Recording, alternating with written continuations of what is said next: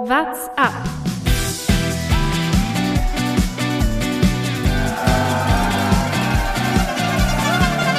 Romain, il attaque Allez Allez Romain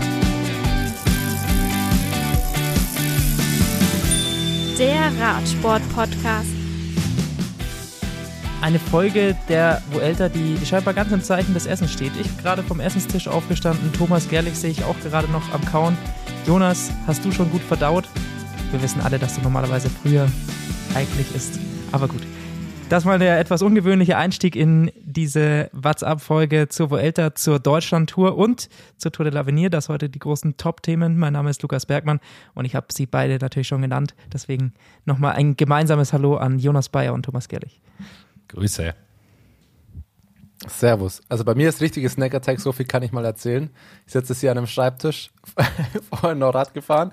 Also eine Packung Wanderkekse, die ist schon halb leer. Die Tüte Haribo ist mittlerweile auch aufgemacht und ein Weißbier stehe ich noch dran. Also ich weiß nicht, wie lange wir aufnehmen. Wenn es länger dauert, sagt Bescheid, dann muss ich mir noch was holen. Aber sonst komme ich jetzt ganz gut durch, glaube ich. Die Frage hatte ich mir gestellt, ob du das Weißbier verschweigst, weil das hätte ich nämlich noch genannt als Snack. Das scheint mir der, der bayerischste Snack aller Snacks zu sein. Mit den meisten Kohlenhydraten wahrscheinlich.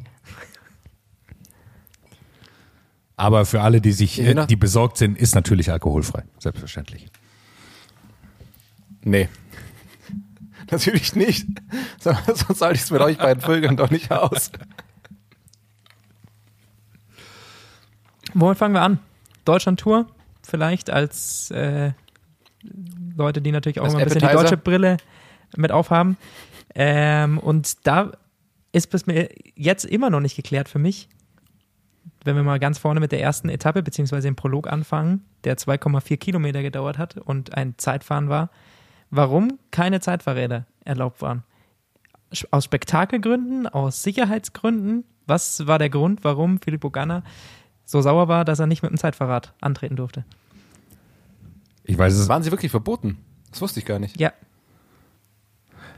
ich weiß auch nicht, aber er soll sich mal beruhigen. Also er hat gewonnen. er hat trotzdem gewonnen. Also würde ich sagen, ja, was soll das? Ja, also er hat eh gewonnen. Ich kenne die Regeln nicht. Ob das immer so ist, keine Ahnung, weiß ich nicht. Aber am Ende kann es ihm ja egal sein. Er hat das Ding ja sowieso gewonnen. Ich weiß nicht, ob er sich vielleicht aufgeregt hat oder vielleicht die Sponsoren, weil ich glaube, als sein Zeitfahrrad, ist halt noch ein bisschen mehr individuell und hier noch eine Lackierung und da noch was und sonst wie. Na gut, auf dem Rennrad fährt er halt dasselbe stinknormale, den Lappen wie alle anderen bei Ineos auch, ne? Vielleicht war er da, da deswegen ein bisschen sauer, weil das mir aufgefallen ist, war sehr lustig beim Siegerinterview. Ich hatte das Gefühl, der Teammanager oder Sponsorenmanager, der hat noch nicht ganz mitbekommen, dass das Interview losgeht und hat dann während des Interviews einfach seinen Job noch gemacht. Schaut euch das Interview nochmal an. Während des Interviews bekommt Gunnar drei Gegenstände reingereicht, auf denen irgendwelche Sponsoren draufgedruckt sind. Er fängt das Interview ganz normal an, dann wird ihm ein Handtuch um die Schulter gelegt, dann wird ihm irgendwann die Cappy aufgesetzt und dann wird ihm noch die Sonnenbrille reingereicht, die er sich dann auf die Cappy so auf den Kopf oben draufstellt. Im Siegerinterview. Die Sonnenbrille war ganz wichtig. Äh, Das war wirklich herrlich. Da war, hast du genau gesehen, oh shit, hier unsere drei Sponsoren, Handtuch, da steht noch irgendwas drauf, Sonnenbrillen, der, das muss natürlich im Interview sein. Äh, vielleicht ging es da ähnlich beim Zeitfahrrad, äh, dass der sagt, so, Mensch, jetzt äh, stellen wir dem schon das schönste und teuerste Teil hin und dann darf er es nicht mehr fahren. Ist natürlich, ist natürlich enttäuschend. Ich hätte mich gefreut, wenn es wie im Wintersport gewesen wäre, dass er das Zeitfahrrad dann einfach über die Schulter bekommen hätte. Und äh, mit dem dann da gestanden wäre, einfach um dafür Werbung zu machen mit, mit seinem Teil. Es war tatsächlich wohl ein Grund, der ein bisschen Chancengleichheit schaffen sollte, denn viele Teams sind aus von Ma- Weimar eben aus, äh, von den Cycle Classics eben dann nach Weimar gekommen. Und dann hatten sie quasi nicht die Zeitfahrräder, das Zeitfahrequipment dabei. Das war zumindest eine der Argumentationen, die letztendlich gesagt haben, okay, ist für viele Teams zu hoher logistischer Aufwand und um Chancengleichheit zu schaffen, verbietet man es dann eben auch so jemanden wie Gunner, der extra dafür natürlich angereist ist.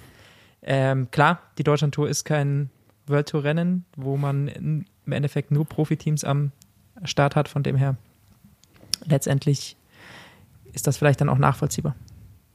Ich sag mal so, bei der Vuelta hätte man einfach die Zeitfahrräder 900 Kilometer an reinfliegen lassen quasi. das ist vielleicht der Unterschied noch zu einer Grand Tour. Kommen wir später noch dazu. Ich glaube, das ist auch eine Debatte, oder? Die wollen wir jetzt hier gar nicht aufmachen, aber ich glaube, wir haben darüber ja auch schon mal gesprochen, ob man das generell unterbindet, diese Zeitfahrräder. Dass man sagt, alle fahren immer auf Straßenrädern, weil es natürlich einen gewaltigen Unterschied gibt zwischen den großen Teams, die viel im Windkanal trainieren können, die Zeitfahrräder optimieren können. Äh, bei Thomas sehe ich hinten sein Triathlonrad drauf. Äh, das ist einfach ein sehr technisches äh, Ding oder also hypertechnisch, äh, muss man schon fast sagen. Und da gibt es ja eine Debatte einfach drüber, wie man das reglementieren kann, um es auch kleineren Teams leichter zu machen. Weil ich glaube, wenn man mal so grundsätzlich über die Siegerlisten der Zeitfahren schaut, da gibt es wenig Sieger von kleinen Teams. Und das liegt, glaube ich, nicht immer nur an den Wattzahlen, äh, sondern auch am Equipment. Man sieht aber auf jeden Fall, dass Filippo Ganna sehr, sehr gut Watt treten kann, egal ob mit Zeitverrat oder ohne. Es war natürlich auch genau das Rennen, das er, glaube ich, liebt, denn er kommt von der Bahn. Er hat da oft die Einerverfolgung und so weiter schon bestritten und die wissen wir, es ist ja drei beziehungsweise vier Kilometer lang. Von dem her ist das ja genau seine Distanz und das haben auch einige der Fahrer dann noch mal immer gesagt, klar, sind da die Bahnleute auch so ein bisschen im Vorteil. Aber ich fand es sehr, sehr herrlich für mich, einer der Ausreißer dann der Woche, Nils Politz Siegerinterview in der ARD, ähm, der danach diesem Zeitfahren abgestiegen ist und gesagt hat, das ist wirklich, wirklich eklig, dieses Zeitfahren gewesen, weil du halt 2,6 Kilometer nach 10 Sekunden schon das Laktat sowas von in den Beinen hast und das dann einfach ja nur noch bis zum Zielstrich irgendwie durchziehen musst und da dich nur drüber quälst. Er hat es jetzt allerdings nicht ganz so schön ausgedrückt wie ich, sondern, oder er hat es besser gesagt noch schöner ausgedrückt und seine Wortwahl war nämlich, du haust dir einfach von Anfang an voll in die Fresse. Da habe ich mir auch gedacht, was denkt jetzt der geneigte WDR-Zuschauer? Dem fällt wahrscheinlich glatt das Brötchen in die Nachmittagskaffeetasse. Oder Roswitha, MDR. was hat der gesagt? MDR, MDR war es, glaube ich, oder? WDR? Ich weiß gar nicht, wo es übertragen wurde. In die Fresse krass, gehauen? also- Was meint ihr damit? Gab es eine Schlägerei unterwegs? Hey, you. Ähm, ja, aber ist schon krass. Also, wie kurz das war, klar, Prologe sind kurz, aber 2,6 Kilometer, so ein Stadtkurs, ein paar Kurven dabei, also war schon, war schon arg kurz, oder? Also, Dass jeder Ortsschild ich habe mich gefragt, habe ich, das- hab ich das vergessen? Oder war das einfach mit wirklich das kürzeste Prolog-Zeitfahren äh, in letzter Zeit? Also, ich habe kein so kurzes mehr im Kopf. Ja, Also, also Siegerzeiten unter drei Minuten ist schon, also, was soll wie vier, fünf Kilometer Minimum oder so, hätte ich jetzt schon gesagt, aber unter drei Kilometer ist schon, Also es gibt schon wenig. Es gibt halt diese klassischen Prologe, wie es früher gab, die gibt's ja eigentlich kaum noch. Also das, was jetzt die Deutschlandtour gemacht hat, das hat ja tatsächlich eher so repräsentative Gründe, dass jeder Fahrer da einmal winkt, auf dem Podium steht und dann einzeln da durchfährt im Grunde und man jeden mal sehen kann. Äh, das gibt's ja kaum noch, äh, sondern wenn, dann machen die meisten Rundfahrten ja ein richtiges Zeitfahren daraus, äh, das dann, das dann länger ist und auch nicht mehr Prolog heißt, weil es ja offiziell auch keine Etappe ist und so weiter. Brauchen wir gar nicht weiter einsteigen. Aber es hat ehrlicherweise repräsentative Gründe. Fabian Wegmann hat es auch gesagt im Podcast mit Bernd Landwehr, äh, dem Cycling Magazine Podcast, hat er es auch gesagt, dass sie das deshalb auch gemacht haben, einfach damit man der Stadt so äh, nochmal ein Event geben kann, äh, wo man alle Fahrer nochmal vorstellt und die sich zeigen können. ist sozusagen eigentlich eine bessere Fahrerpräsentation, was man sonst bei der Tour de France auf dem Podest da oben macht mit zigtausend Zuschauern, macht man halt da in dem Fall als kurzes Rennen. Aber ich muss sagen, das finde ich an sich gar nicht so schlecht. Also ist mir jetzt nämlich letztens aufgefallen, weil ich zum ersten Mal bei den European Championships eben jetzt mal ein Zeitfahren live vor Ort angeschaut habe und mir davor noch dachte, hm, ist vielleicht schon relativ langweilig. Am Ende hat es tatsächlich schon ziemlich Bock gemacht, eben, genau aus dem Grund, weil jede Minute, du weißt ziemlich genau eigentlich, weil du ja die Startliste angucken kannst, du weißt ganz genau, wer jetzt kommt und jede Minute kommt da einer, klar, die fahren im Zweifel viel zu schnell an dir vorbei, aber irgendwie hat es was, wenn du da stehst und es da ein bisschen genauer anschauen kannst, während, ja, bei Bergetappen sonst wie, da fährt der Pulk, da wartest du zwei Stunden, dann kommen 3000 Autos, dann kommen zwei Helikopter und dann fahren die kurz durch. Du musst erstmal gucken, wer ist überhaupt gerade vorne und dann sind sie schon wieder weg. Ähm, und dann war es das eigentlich schon wieder. Also grundsätzlich muss ich sagen, aus Zuschauersicht, so ein Zeitfahren, einfach nur jetzt von mir gesprochen, weil ich ich persönlich zum Letz, äh, letztens zum ersten Mal gesehen habe, besser als ich dachte. Also macht schon Spaß eigentlich.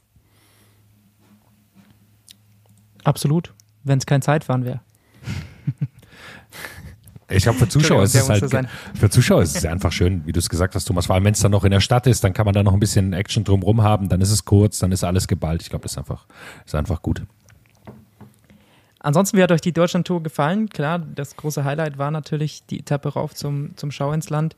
Äh, nicht nur Ghana durfte für Ineos eine erfolgreiche Deutschland-Tour mit diesem Auftaktsieg feiern, sondern dann am Ende auch Adam Yates, der letztendlich dann den Schau ins Land gewonnen hat und damit sich auch die Gesamtwertung sichern konnte. Aber ich glaube an sich ein gelungenes Event mit spannenden, abwechslungsreichen Etappen.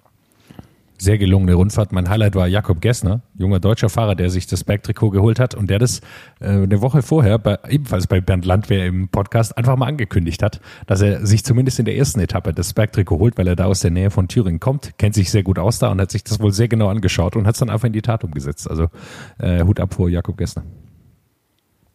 Mit vor allem Stichwort abwechslungsreich. Also es war tatsächlich äh, jetzt einfach mal eine coole Rundfahrt. Es war ähm, ja verschiedene Etappen. Also allein, dass es jetzt mal eine Bergankunft gab und auch ähm, die Etappen ein bisschen unterschiedlich waren, hat er deutlich mehr Dynamik, fand ich, ins Rennen gebracht, auch im Vergleich zu den letzten Tagen, einen Tag mehr. Also es geht in die richtige Richtung, würde ich behaupten. Ich fand es eine coole Strecke. Ähm, auch das Startfeld war, ja, war doch okay. Nicht, ich fand es nicht den krassen Ra äh, Ausreißer, aber es war auch kein schlechtes Starterfeld für ein Punkt 1 Rennen. Ähm, ja. ja, hat Spaß gemacht. Fünf verschiedene, also nach jeder Etappe ein anderer, ähm, also jede Etappe mit einem anderen Sieger, so rum gesagt. Ähm, ja, war doch gut. Bisschen spannend, bisschen witzig fand ich's. Ich war schon ein paar Mal in Freiburg und Jonas, du kommst von da. Als ich da war, hat es noch nie geregnet. Kaum fahren sie da Schauensland. Und gefühlt hat es in Deutschland in den letzten drei Monaten ja nur zwei Tage geregnet. Kaum ist der Schauensland, es regnet wie Sau. Schön. Und wie? Das war wirklich ja ein krasser, krasses Unwetter. Ähm, ja, war lustig. Ähm, äh, danach hat auch Emanuel Buchmann im Interview gesagt, als er gefragt wurde, er hat das Rennen beeinflusst. Ja, schon, aber dann tatsächlich gar nicht so krass, wie ich gedacht hätte. Also ich dachte, das bringt ihn noch mehr aus dem Konzept, weil es ja doch sehr, sehr heftig aussah. Es sah so aus, als könnte man nichts mehr sehen und äh, als, als, als würden die da einfach irgendwie versuchen hochzukommen, aber am Ende hat es dann doch ganz gut geklappt. Ich glaube, es ist auch der Vorteil, dass am, am Schau ins Land dann der Regen gar nicht mehr so krass war wie jetzt an dem Berg davor. Aus deutscher Sicht noch sehr, sehr erfolgreich im Gesamtklassement. Das, glaube ich, kann man definitiv auch nochmal hervorheben. Georg Zimmermann, der am Ende Fünfter wird, das ist schon eine sehr, sehr starke Leistung. Nee, Vierter ist er dann sogar geworden im Gesamtklassement. Sehe ich das richtig? Ja. Fünfter, Ja. War, er, Fünfter war er auf der Schau ins Land-Etappe, Vierter im Gesamtklassement. So, jetzt habe ich es richtig gesagt. Ihre Leistung. Hervorragend von ihm. Ähm, ist dann leider von Ruben Guerrero und hervorragenden Taktik von Education First nochmal ähm, vom Podium gestoßen worden, hat aber das weiße Trikot bekommen. Also für ihn, glaube ich, eine sehr, sehr erfolgreiche Rundfahrt, auch mit diesen Leuten da mitzuhalten. Also vor ihm sind jetzt Peo Bilbao, Ruben Guerrero und Adam Yates, äh, drei absolute Topfahrer. Äh, da braucht er sich nicht verstecken. Und dann ist da ein vierter Platz auch völlig in Ordnung. Ich glaube, er hat alles reingelegt. Schau ins Land ist jetzt eigentlich auch nicht der, der Platz, an dem er mit Adam Yates so, so mitfahren kann. Hat er aber geschafft und äh, beeindruckende Leistung. Ich glaube, er wird immer, immer stärker und wir haben noch einige gesehen von ihm. Er ist ja auch schon eine starke Tour de France gefahren. Ja, es ist natürlich ein Vorteil für ihn, dass es so einen Schlussanstieg quasi gab mit einer relativ flachen Etappe vorher. Das scheint schon so genau sein Profil zu sein, dass er eben es schafft, an diesen Schlussbergen, wenn die Vorbelastung noch nicht allzu krass ist, dass er da dann schon einen sehr, sehr guten Punch hat, da lange das Tempo mit hochzuhalten. Und äh, da entwickelt er sich immer mehr dahin zu diesem Fahrertyp. Und das äh, macht es sehr, sehr interessant, was wir von ihm noch in der Zukunft sehen können da. Emanuel Buchmann, Simon Geschke, die wir eigentlich auch auf dem Zettel hatten, auch für diese Etappe und für den Gesamtsieg sicherlich auch, hatten, glaube ich, einfach nicht die Beine. Äh, Emanuel Buchmann war ja eigentlich für die Vuelta eingeplant, dann krank geworden. Ich glaube, der befindet sich gerade wieder auf dem Formaufbau und Simon Geschke, glaube ich, äh, nach der Tour de France ist da die Form einfach nicht mehr so da, äh, wie es war. Aber ich glaube, für ihn war es äh, sehr, sehr schön, da nach Freiburg zu kommen. Ich kenne ja noch einige Leute da und ich weiß auch, was während der Tour da los war. In, in Freiburg haben wir auch alle, glaube ich, gesehen während der Tourübertragung und was da abging, äh, jetzt nochmal mit dem Local Hero, der aus, in Freiburg wohnt. Simon Geschke war, glaube ich, auch sehr, sehr schön für ihn, zumal er die Chance bekommen hat, über dieses deutsche Nationalmannschaftsteam quasi daran teilzunehmen, weil sein Team Kofidis gar nicht teilgenommen hat. Dann schauen wir nach Spanien rüber, oder? Schauen wir zuerst auf die Tour de l'Avenir. Sucht euch aus. Heute ist großes Wunschkonzert. Jeder darf mal sich ein Thema wünschen. Ich darf mit der Deutschlandtour angefangen. Jonas, was ist dein Lieblingsthema? Weiter ich will geht's. über die Huelta sprechen. Lass uns über die Huelta sprechen. Allein, weil ich natürlich mit meinen Tipps, die wir im Vorab äh, willkürlich zusammengestellt haben, äh, aktuell sehr, sehr gut aufgestellt bin mit Enric Mas und ähm, Remco Evenepoel. Ja, und zwar richtig, richtig krass. Vor allem Remco. Also Enric Mas ist fast vielleicht sogar noch die größere Überraschung, aber wie stark Remco letztendlich das Feld bei den beiden krassen Etappen, die bisher waren, zerpflückt hat, das ist schon beeindruckend. Und ein Roglic, den man ja durchaus als Dauersieger der Vuelta wieder auf dem Schirm hatte, hat er überhaupt keine Chance gehabt, auch nur ansatzweise mit ihm mithalten zu können. Und das war schon überraschend zu sehen. Es ist einerseits überraschend, aber je länger ich darüber nachdenke, desto es gibt, es gibt einen, also einen Hauptgrund, der, glaube ich, da einfach mit reinspielt. Wenn mal das Gesamtklassement durchgeht, wenn man jeden Namen der Top 10 nimmt, würde ich behaupten, ist Remco der einzige für den die Vuelta das eigentliche Saisonhighlight war und der sich auf die Vuelta gezielt vorbereitet hat.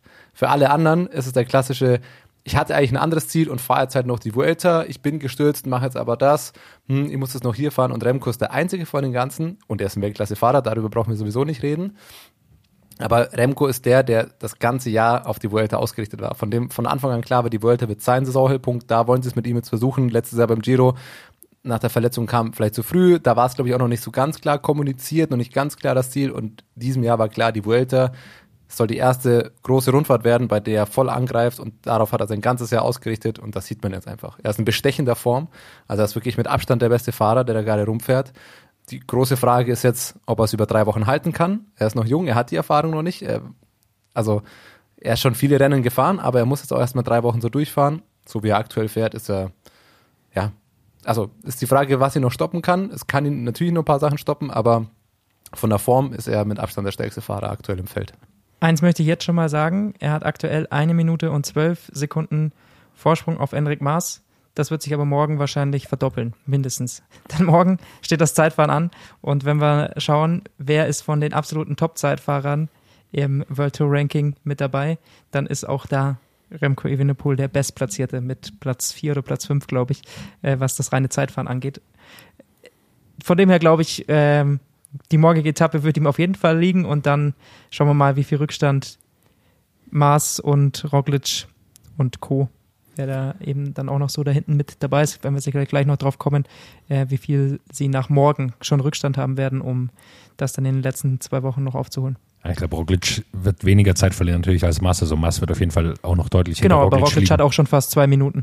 Genau, so ist es. Er wird nicht so viel Zeit gut machen können auf, auf Evenepoel, zumal es ist ein relativ langes Zeitfahren, was natürlich für Enric Mass nochmal schlechter ist. Es ist 30 Kilometer lang, sehr, sehr flach auch.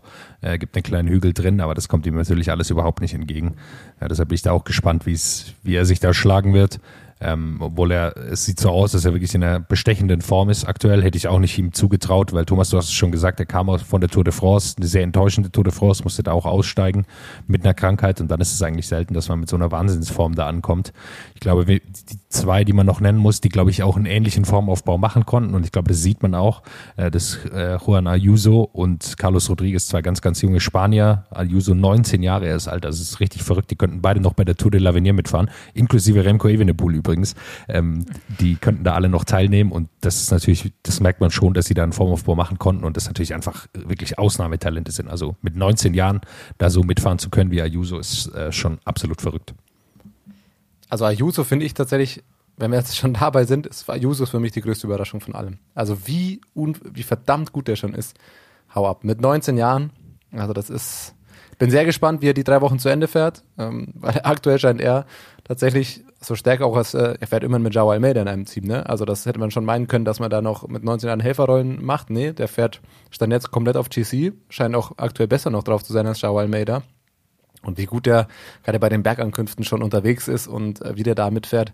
Also wenn er das Level halten kann, da, was herzlichen macht, Glückwunsch. Was also macht denn jetzt Dann äh, starker Helfer für Pogi nächstes Jahr bei der Tour, würde ich behaupten.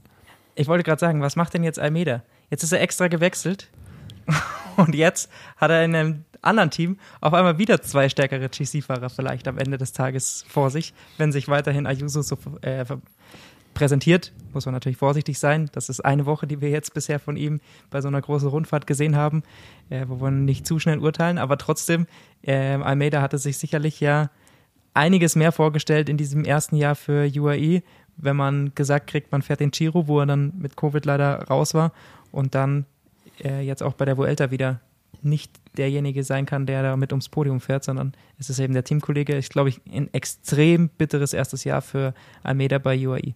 Also sich auf jeden Fall das vorgestellt und ich bin noch mehr gespannt als du, glaube ich, Thomas, auf Ayuso äh, als Helfer, weil er hat immer, wenn er jetzt teilgenommen hat mit Almeida oder Pogacar, äh, ich glaube, mit Pogacar ist er noch nie gefahren, aber mit Almeida war es teilweise krass, der macht keine Führung. Also der ist diese Kapitänssachen, das ist nicht zu ihm, dass irgendjemand anders Kapitän sein kann. Das war bei einigen Einwochenrundfahrten schon, dass er auch den eigenen Kapitän attackiert hat, nicht auf ihn gewartet hat und so. Also das ist ein ganz wilder Vogel.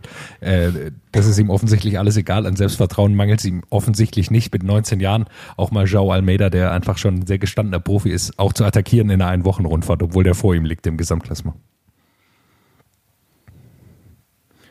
Und am Ende muss man dann auch sagen, wenn wir zum zweiten Jungen kommen, der auch eben überrascht, Carlos Rodriguez, du hast ihn schon genannt, äh, Jonas, da muss man auch sagen, Ineos scheint da wieder sehr, sehr gute äh, Talente jetzt mit dieser jungen Truppe am Start zu haben, um sich wieder da ein GC-Team äh, rund um Egan Bernal, wenn er hoffentlich wieder zurückkommen kann, ähm, aufbaut, was sich angedeutet hat, aber jetzt bei dieser Vuelta halt auch zum ersten Mal so in der Stärke wieder auftaucht. Ach, Rodriguez, der ist doch schon 21. Alter Sack. Ja, die bauen sich eine richtige Mannschaft auf. Ich war ein bisschen enttäuscht von Luke Plapp. Habe jetzt auch noch nichts gelesen, ob er äh, ob irgendwas mit ihm äh, ist, ob er ein bisschen krank ist oder wie auch immer, äh, den hätte ich noch mal höher eingeschätzt, aber äh, mit Carlos Rodriguez, ähm, der noch drei Sekunden vor Juan Ayuso ist, liegt aber vor allem am Teamzeitfahren, von dem er auch profitiert von seiner Mannschaft ähm, und er ist bester Ineos-Fahrer mit deutlichem Vorsprung, hat auf Sivakov, der da Zweiter ist im Ineos-Ranking schon äh, drei Minuten Vorsprung, also er ist jetzt, glaube ich, da der Kapitän. Ich glaube, wovon die beiden natürlich auch profitieren, ist, dass sie da ehrlicherweise ohne viel Druck, glaube ich, ankommen. Also das, die haben natürlich jetzt da wenig auf den Schultern, sondern ich glaube, da schaut man einfach, wie weit sie es schaffen, mal so einen Test zu fahren. Dafür ist eine Huelta ja oder wird eine Huelta auch oft genutzt und ich glaube, es zeigt sich bei denen einfach, dass sie da äh, bisher bestehen können und am Ende ist es natürlich so, wenn, wenn jetzt Ayuso, sagen wir mal, in den letzten fünf Tagen nochmal einbricht, da wird ihm dann auch nichts draus gedreht werden, sondern sagt man, ja gut, er ist halt 19 Jahre alt, äh, was soll's, ja, das kriegt er dann schon noch irgendwann hin. Aber bei Ineos finde ich es schon krass, dass man da so, wie es aktuell wirkt, einfach mal guckt, wie alle fahren. Also, dass Ineos mit so wenig Plan, wenn man es vielleicht formulieren will, in eine Grand Tour geht, finde ich schon überraschend. Also krass, wie äh, schwach Carapaz einfach scheint. Also der kann ja gar nicht mitfahren. Der ist ja, spielt eine absolute Nebenrolle, verlässt das Team, ähm, geht zu Education First äh, nächste Saison, okay, kann auch mit eine mit eine Rolle spielen. Aber Theo war ja lange noch gut platziert, hat dann letztens krass kassiert und äh, dass man dann jetzt, ja, also es wirkt ja auch nicht so, als ob da jetzt das komplette Team für Rodriguez fährt. Also Carapaz, Jonas, du hast es schon mal bei WhatsApp geschrieben. Ich bin mal gespannt, wie viel Führungen Carapaz äh, für Rodriguez fahren wird am Ende. Äh, das scheint mir jetzt eher nicht so, dass es überhaupt passieren wird, genau. Ähm, deswegen, also wie, dass man das bei UAE so macht und man guckt, okay, die haben jetzt nicht ganz das Team, aber eine Mannschaft wie Ineos, dass man zu Vuelta fährt und sagt, ach, wir gucken mal, was die Jungen da so machen und wenn sie einbrechen, ja, dann wären wir halt bloß Achter. Schon komisch. Also, dass, sagen wir es mal so, dass Ineos zu einer Grand Tour fährt, ohne auf jeden Fall einen Fahrer in die Top 3 zu bringen. Ja gut, ich glaube. Aber was bleibt ihnen übrig? Verwunderlich.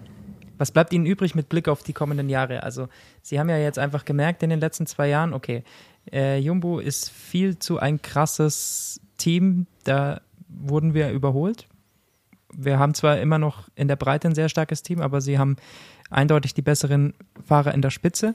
Und dann haben sie mit bei UAE halt den Überfahrer, den, der aktuell in der World Tour rumfährt. Ähm, wenn man jetzt mal von, von Wout absieht. Aber da bleibt dir ja nichts anderes übrig, als irgendwo zu sagen, wir machen hier einen Neuanfang und so leid mir das tut, so klar muss man es auch einfach sagen, am Ende interessiert die Vuelta eine Handvoll Leute. Aber es kommt auf den Giro und es kommt vor allem auf die Tour an. Und das in den kommenden ein, zwei Jahren, dass da Ineos wieder ein Team hat, das eben fähig ist, auch in der Spitze mit ums Podium zu fahren. Und ich glaube, deswegen probieren sie halt einfach da aus und schauen, welcher Fahrertyp kann sowas über drei Wochen in irgendeiner Stärke leisten. Und dahingehend werden sie sich dann versuchen aufzustellen. Von dem her finde ich das eigentlich eine sehr, sehr kluge Lösung. Und die Vuelta ist nun mal ein Testrennen für viele World Tour Teams, die halt eben mit Hinblick auf das nächste Jahr Giro und Tour de France einfach da junge und neue Fahrer testen wollen. Klar, also grundsätzlich den Gedanken und den Ansatz absolut. Ich bin jetzt nur gespannt, wie sie jetzt dann weiterfahren, weil jetzt, äh, Jonas hat schon gesagt, Sivakov und Theo, die jetzt so viel verloren haben, also jetzt ist eigentlich klar, wenn du wen in die Top 5, Top 3 irgendwie bringen willst, dann muss es eigentlich Rodriguez sein und ich bin gespannt, ob man dann jetzt einfach bei Ineos sagt, okay, wir fahren jetzt dann wirklich für diesen 21-Jährigen ähm, und das ganze Team fährt dafür oder ob es weiterhin so ein bisschen, ja, also ganz zielgerichtet auf einen Kapitän wirkt es bei mir für, oder auf mich die erste Woche jetzt noch nicht so ganz. Deswegen bin ich gespannt, ob man jetzt sagt, okay, Sivakov noch mal ein bisschen Zeit gefressen, Theo richtig viel Zeit gefressen gestern, dann ist es jetzt Rodriguez und darauf legen wir es jetzt aus. Da haben sie natürlich den Vorteil, dass Sivakov als auch Theo gegen Hart Carapaz mal ausgenommen, aber der scheint mir auch so weit weg von seiner Topform zu sein, dass er, glaube ich, in den entscheidenden Momenten gar nicht mehr helfen kann, äh, dass die auch Helferdienste gewohnt sind. Und ich glaube, bei Sivakov wollten sie es einfach nochmal testen. Wie weit kann er kommen bei so einer Grand Tour, auch im Gesamtklassement? Wollen sie vielleicht immer noch? Ähm, er ist auch noch sehr, sehr jung. Das vergisst man immer, weil er schon so lange dabei ist. Aber ähm, muss gar nochmal nachschauen, wie alt er ist. Ähm, der ist 25 Jahre erst, also jung in Anführungszeichen im Vergleich zu Ayuso. Ähm, und äh, Rodriguez natürlich schon beinahe ein Radsportrentner, aber äh, die haben sie dabei und ich glaube, die werden jetzt schon ein paar Helferdienste leisten. Das Problem, wo ich ein bisschen sehe, ist halt, so viel Helferdienst ist da gar nicht zu leisten, weil gerade wird, fährt Evenepoel vorne so mit und man versucht halt irgendwie dran zu bleiben und dann fallen die Leute halt ab und dann ist am Ende halt Carlos Rodriguez jetzt immer übergeblieben.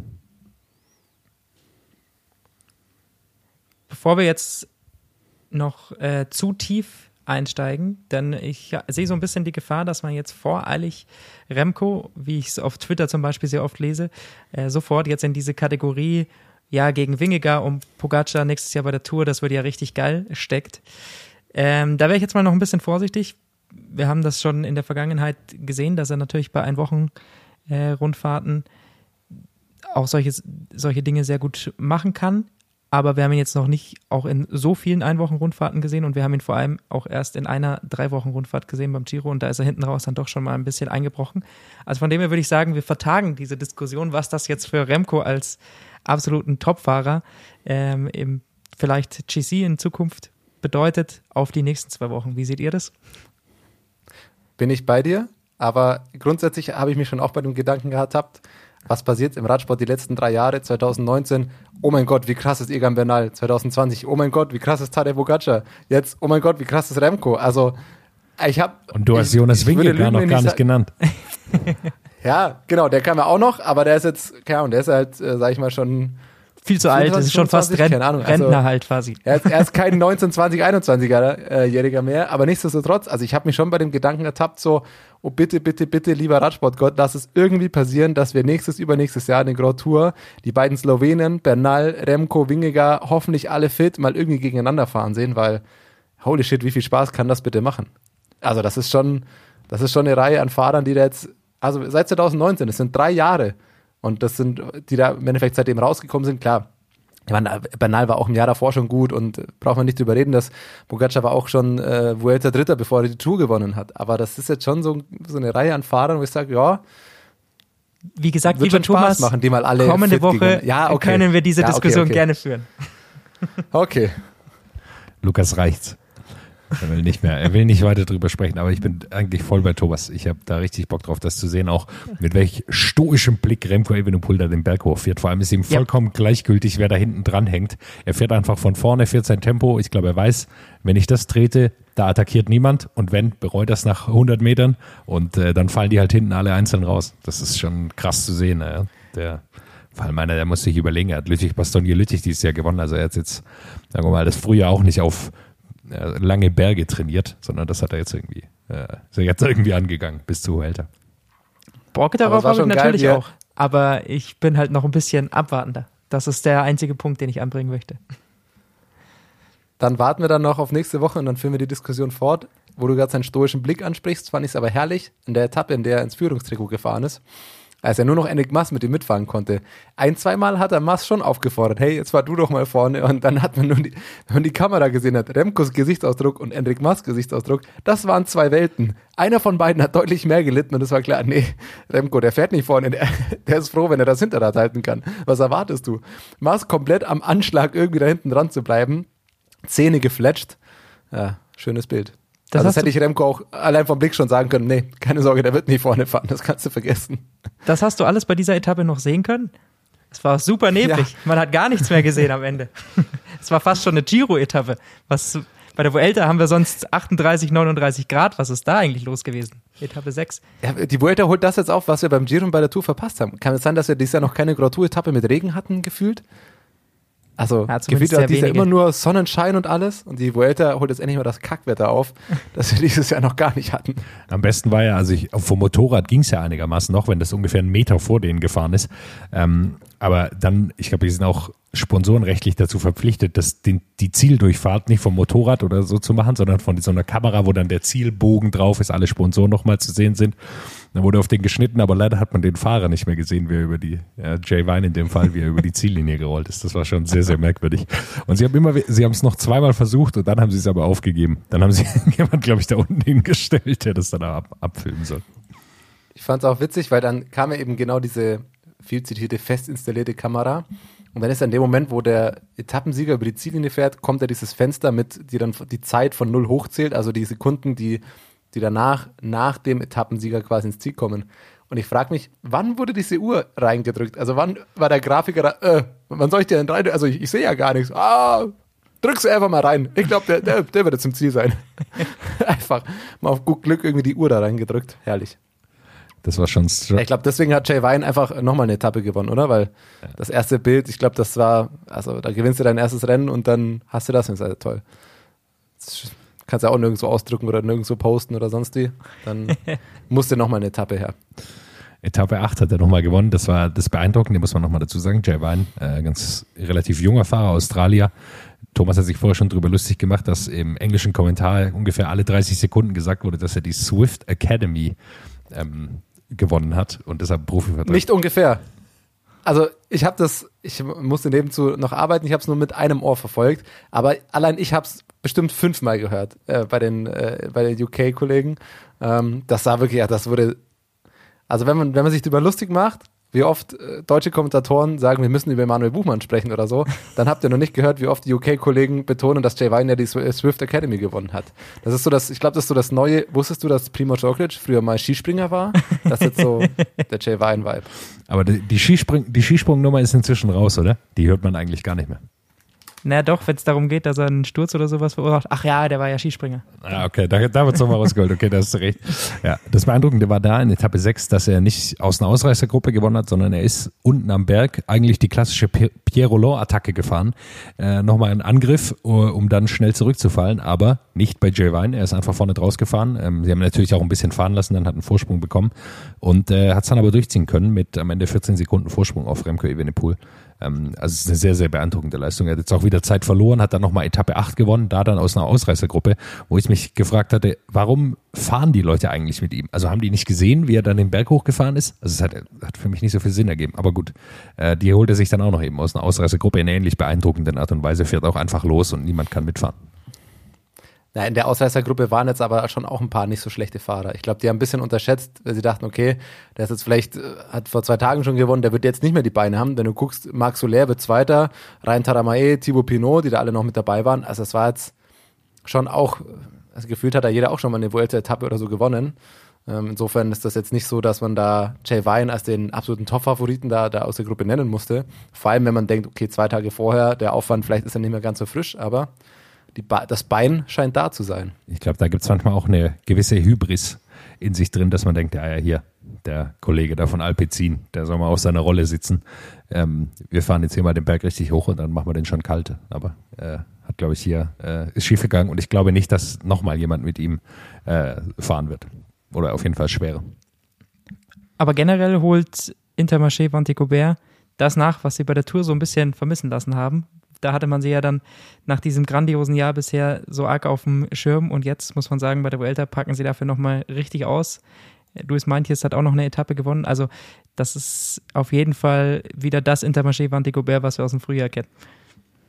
Und vom Giro ja auch.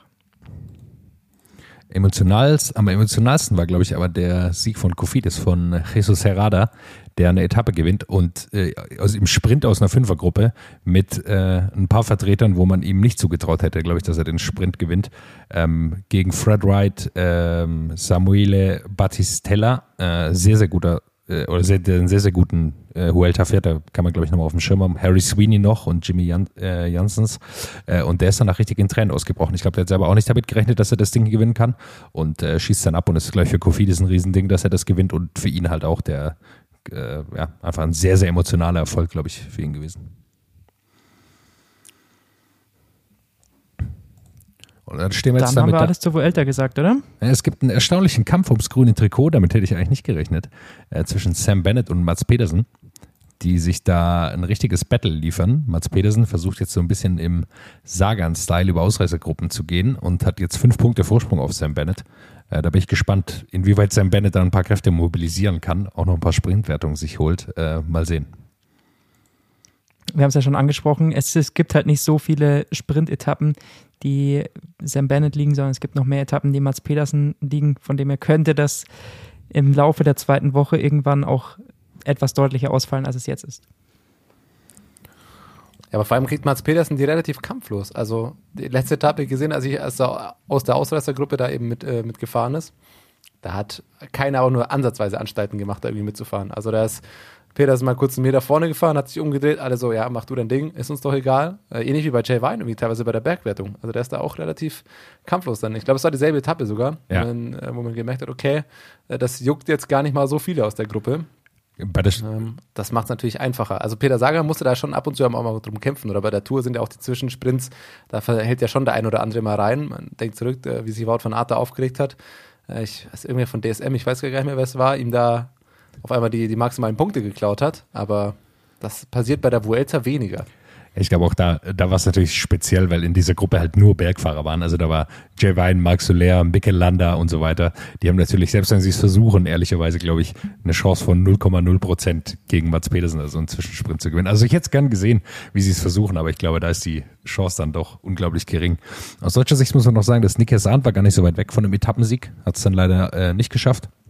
Und Ähm. nicht so weit weg in dem Fall vom roten Trikot auch. Da war er mal zwischenzeitlich Vierter in der Gesamtwertung oder Dritter Ja. oder so. Genau. Das, äh, Und er war auch nicht so weit weg von diesem Podcast. Das muss man auch sagen. Aber Leider. Ja. genau, wir hatten ihn eigentlich gute Besserung an der Wir hatten ihn Stelle. eigentlich angefragt hier für den Podcast, äh, musste aber leider aussteigen aus der Huelta und dann wollen wir natürlich die Fahrer da nicht noch extra nerven, sondern die sollen sich erholen. Und Thomas hat gesagt, gute Besserung an der Stelle. War die Etappe, die Marc Soler gewonnen hat mit einem Solo-Ritt. Lukas, dein Favorit, Fred Wright. Er ist wieder da, ist wieder jeden Tag in der Ausreisergruppe, aber es reicht einfach nicht zum Sieg, oder? Ja, so ein bisschen das, was ihm schon bei der Tour zum Verhängnis wurde. Er ist äh, scheinbar dann doch nicht der Mann, der letztendlich sich den Sieg schnappen kann. Er ist der geborene Zweite- und Drittplatzierte, aber das war oder ist Wout von Aert ja auch manchmal und der gewinnt dann auch immer wieder Rennen. Ich glaube an die Zukunft von Fred Wright. Nein, er ist ein krasser Rennfahrer und irgendwann platzt der Knoten. Ja, da würde ich auch mal drauf wetten. Also der ist einfach zu stark dafür. Ich glaube, jetzt dafür hat jetzt gerade ein bisschen Pech in der ganzen Phase, aber äh, wenn man sich die Ergebnisse anschaut, die er so erzielt, dann irgendwann wird er da die, die Rennen gewinnen. Hat dieses Jahr tatsächlich noch kein Rennen gewonnen. Das ist auch ziemlich erstaunlich. Hat, glaube ich, generell noch überhaupt kein Rennen gewonnen, wenn ich das hier gerade so Nee, sehe genau, auf das ist das Seite. Problem. Ja, er ist natürlich nicht der überkrasse Sprinter. Er ist natürlich schon endschnell, aber in den Gruppen, in denen er bisher halt war und in denen er hätte gewinnen können, war immer irgendjemand dabei, der halt einfach dann doch noch ein bisschen mehr Erfahrung, ein bisschen mehr die Sprintbeine hat als er. Und so kommt es dann eben zu diesen Ergebnissen zustande, aber ein irrer Fahrer, der weiterhin, glaube ich, seinen Weg machen wird. Noch ein Satz äh, zu Enric Maas. Da ist auf Twitter auch ein Video rumgegangen. Der wurde beleidigt von einem Fan ähm, nach der Zielankunft, äh, in der er Dritter wurde hinter Roglic und Mats Pedersen. Äh, der hat in, bekommt in Spanien sehr, sehr viel Kritik, äh, wird da sehr kritisch gesehen als Fahrer. Ähm, ist, glaube ich, wie immer, äh, können wir einfach nur verurteilen. Ich wollte es ja nochmal genannt haben, weil natürlich Enric Maas auch unter enormem Druck steht, weil es noch dazu kommt, dass Movistar eben um diesen Abstieg in die zweite Kategorie der Teams kämpft und dieses Ergebnis von ihm, äh, das er jetzt hier erzielen muss im Grunde, äh, wahrscheinlich darüber entscheiden wird, ob sie drin bleiben oder nicht. Und das ist natürlich ein brutaler Druck, der da jetzt auf ihm lastet. Äh, und dann noch solche Aussagen sind natürlich brutal, zumal man dazu sagen muss, dass natürlich Movistar das einzige World Tour Team ist in Spanien und ich glaube, wir können uns alle drei eigentlich kaum vorstellen, dass Movistar nicht in der World Tour ist und Spanien kein World Tour Team hat als so ein riesiges Radsportland, wie sie halt sind. Das wäre Wahnsinn. Das vor allem, also krass, dass er eh so Beleidigungen abbekommt. Und ganz ehrlich, aktuell ist er der, der noch den Karren aus dem Dreck zieht für Movistar. Ne? Also er fährt die Vuelta, glaube ich, genauso, wie er sie fahren muss. Er versucht einfach überall mitzufahren, scheint aktuell guter Kandidat fürs Podium zu sein. Also Platz drei, denke ich mal, ist da absolut drin. Und dann muss man ehrlicherweise auch gestehen, dass das bei der Konkurrenz äh, wäre das ein richtig gutes Ergebnis und wahrscheinlich auch mit das Maximum, was er da rausholen kann. Dem ist nichts hinzuzufügen. Dann, Thomas, darfst du dir auch noch ein Thema aussuchen. Bleibt nur noch eins übrig, aber du darfst dir trotzdem noch eins wünschen. Ich würde vielleicht einfach nochmal kurz, äh, für, für alle, die es nicht auf dem Schirm haben, äh, kurz zusammenfassen, was eben die Woche noch wartet. Also wir haben Dienstag das Zeitfahren, sehr, sehr flach. Ich glaube, das hat drei Höhenmeter insgesamt. Ähm, und dann haben wir auch am Ende, ja, ich würde schon behaupten, wahrscheinlich nochmal zwei Sprints, eine vielleicht Klassiker-Etappe und drei Bergankünfte. Mit dem Highlight eben am Sonntag äh, die Ankunft in der Sierra Nevada, 19 Kilometer Schlussanstieg äh, mit äh, Ziel auf 2500 Meter. Das könnte natürlich spannend werden und dann eben das die Überleitung zu dem Thema, das wir dann nächste Woche weiterführen, wie krass Remco jetzt wirklich ist, wenn wir dann gucken. Und dann bleibt mein Thema, ich hätte es vorhin tatsächlich auch genommen, To the Lavenir. Der Blick nach vorne quasi, der Blick in die Zukunft.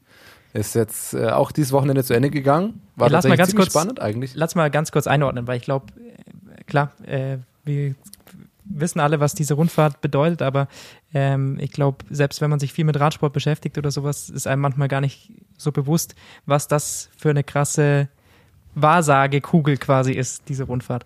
Ja, Tour de l'Avenir ist eigentlich die Nachwuchsrundfahrt äh, schlechthin und aus der man eigentlich äh, nahezu jedes Jahr oder bei jeder Ausgabe ableiten kann, okay, wer wird in den nächsten Jahren ähm, World Tour Profi und wer wird krass. Äh, vielleicht kann man so sagen, es funktioniert im Endeffekt nicht nach einem Team äh, Ranking, sondern sie fahren als Nationen da. Also es gibt äh, deutsches Team, belgisches Team und so weiter. Ähm, aber ich glaube, am besten einordnen kann man es tatsächlich, wenn man einfach nur die Sieger der vergangenen Jahre anschaut. Also wenn man seit, nehmen jetzt beispielsweise einmal 2014 raus, Miguel Angel Lopez, Marc Soler, David Gaudu, Egan Bernal, Tadej Bocaca, Tobias Voss, ist schon eine Reihe, wo man sagt, ja, okay, gut, die findet man jetzt alle in der World Tour wieder. Und ähm, ich glaube, welche mit am häufigsten eben zitiert wird, ist diese 2018er Tour de l'Avenir, die Pogacar gewinnt. Wenn man da die Top 10 durchguckt, sind eigentlich alles mittlerweile krasse krasse World Tour Fahrer. Also Gino Meda, Vlasov, Schau Almeida, äh, die waren da alle, um nur ein paar zu nennen, ähm, krass mit dabei. Deswegen ist das eigentlich wirklich die Tour, wo man, also da hat man ein paar Namen eh schon auf dem Schirm, beziehungsweise da sind auch einige, die schon Profirennen auch dieses Jahr schon gefahren sind. Ähm, das braucht man jetzt nicht Einige? Und wir hatten es ja auch schon, dass ein paar, ja, Fast alle.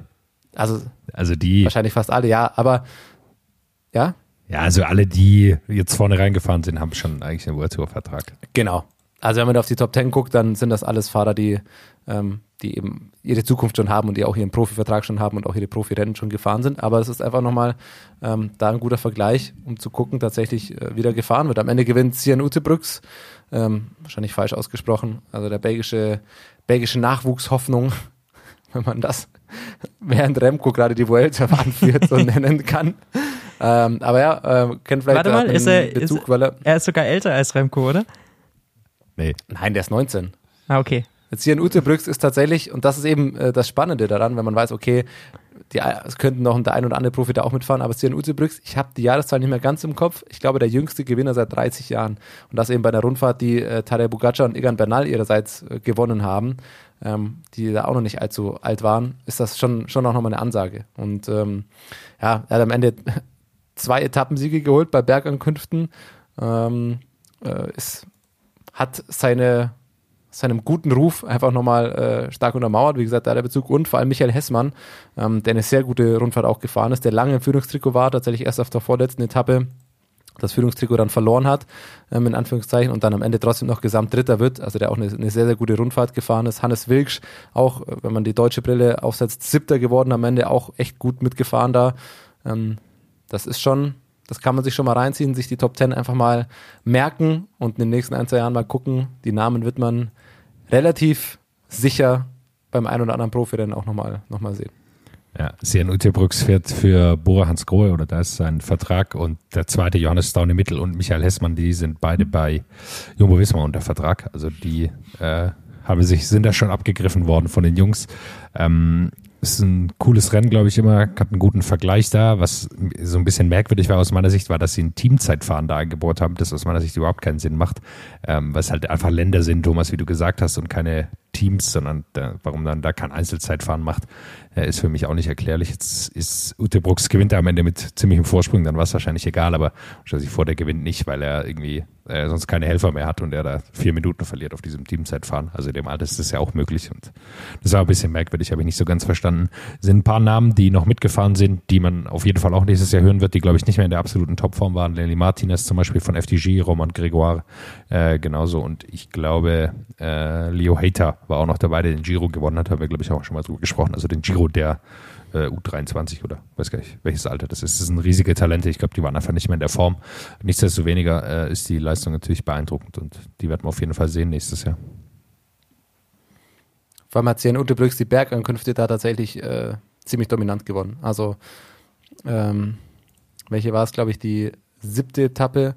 Da hat er mit einer Minute 16 das war die, die längste Bergankunft, eine Minute 16 Vorsprung auf den Zweitplatzierten, ähm, wo er sich dann das Führungstrikot da im Endeffekt auch geholt hat. Das war schon, schon ziemlich beeindruckend. 19 Jahre jung, ist dieses Jahr auch schon Tour of die Alps eben mitgefahren. Genau, also war schon bei den ein oder anderen äh, Profirennen da schon, schon mit dabei, hat auch da schon einen guten Eindruck gemacht. Insofern mein Tipp einfach, wie gesagt, die Top 10 mal durchlesen, Namen merken und dann klug scheißen. Ja, den kenne ich, den kenne ich, weil die werden die nächsten Jahre sehr wahrscheinlich ähm, auch ziemlich gut irgendwo in der World Tour mitfahren.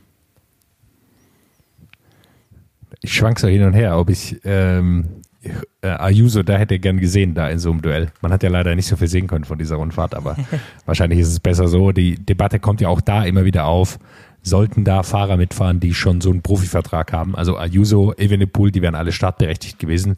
Bei dem macht es jetzt keinen Sinn mehr. Aber selbst bei Uterbrooks ist ja die Frage, ja, der ist schon eine wahnsinnig gute Tour of Norway zum Beispiel gefahren, auch ein sehr, sehr gut besetztes Rennen. Ist es da noch sinnvoll, dass er da mitfährt, weil es anderen Fahrern natürlich auch die Möglichkeit wegnimmt, sich zu präsentieren oder besser auszusehen. Das ist am Ende eine schwierige Debatte, glaube ich, einfach, wer da wo noch mitfahren darf in diesen U-Kategorien, weil sich einfach das Alter jetzt so nach unten geschoben hat, dass sie schon so gut sind in so jungen Jahren. Das Witzige finde ich ja dann auch immer, dass es, äh, das macht schon auch irgendwo Sinn, aber dass es auch da ähm, ja noch eine Nachwuchswertung gibt bei der Tour de l'Avenir, die gewinnt am Ende auch Sian Uzibrüx. Also das ist so ein bisschen, äh, selbst in den Nachwuchsrennen setzt sich der Trend durch, auch die Nachwuchsrennen werden jetzt schon von den Jüngsten eigentlich gewonnen. So ein bisschen Pogi-Style auch. So im, so im Ausschlussverfahren ist es unter 21 offensichtlich. Äh, Michael Hessmann taucht nicht mehr auf in der äh, Youth-Kategorie, in der unter 23, aber ja.